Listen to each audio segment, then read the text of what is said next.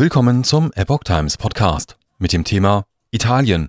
In Rom eskaliert die Regierungskrise. Ein Artikel von Epoch Times vom 15. Juli 2022. Ministerpräsident Draghi reicht den Rücktritt ein. Der Staatspräsident lehnt ab. Wie es nun weitergeht, soll in der nächsten Woche eine Vertrauensabstimmung im Parlament zeigen. In Italien suchen die Parteien nach einem Ausweg aus der Regierungskrise. Staatspräsident Sergio Mattarella lehnte gestern Abend ein Rücktrittsgesuch von Regierungschef Mario Draghi ab. Der 74-Jährige steht nun vor einer Vertrauensfrage im Parlament. Dort soll geklärt werden, ob Draghis Vielparteienregierung nach einem Eklat um die Fünf-Sterne-Bewegung noch eine solide Mehrheit hat. Aus der Regierung gab es sowohl Stimmen für eine Fortsetzung als auch für Neuwahlen.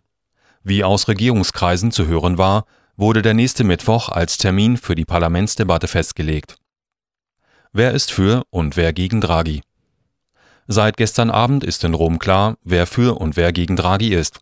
Die Sozialdemokraten und Zentrumsparteien sprachen sich für eine Fortführung der Regierung des 74-Jährigen aus. Die Fratelli d'Italia fordern sofortige Neuwahlen. Auch die rechte Lega und Silvio Berlusconis Forza Italia, die anders als die Fratelli in der Regierung vertreten sind, könnten sich damit anfreunden.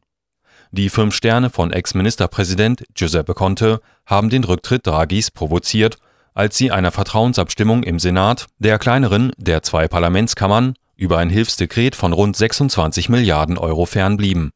Draghi sah keine Basis mehr für eine Zusammenarbeit.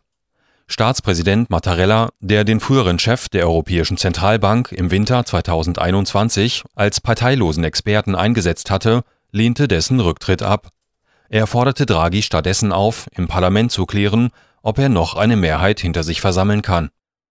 Nun haben wir fünf Tage Zeit, um dafür zu arbeiten, dass das Parlament der Regierung Draghi das Vertrauen ausspricht und Italien so schnell wie möglich aus dieser dramatischen Spirale herauskommt, in die es in diesen Stunden geschlittert ist, twitterte Enrico Letta, Parteichef des Partito Democratio. Auch Matteo Renzi von der Kleinpartei Italia Viva wie Letta, einst selbst Ministerpräsident, sagte Draghi die Unterstützung für eine Fortführung der Regierung zu. Die Rechtsparteien sehen indes ihre Chancen in Neuwahlen. Vor allem die Fratelli d'Italia, die in Umfragen gleich auf mit den Sozialdemokraten derzeit stärkste Partei sind.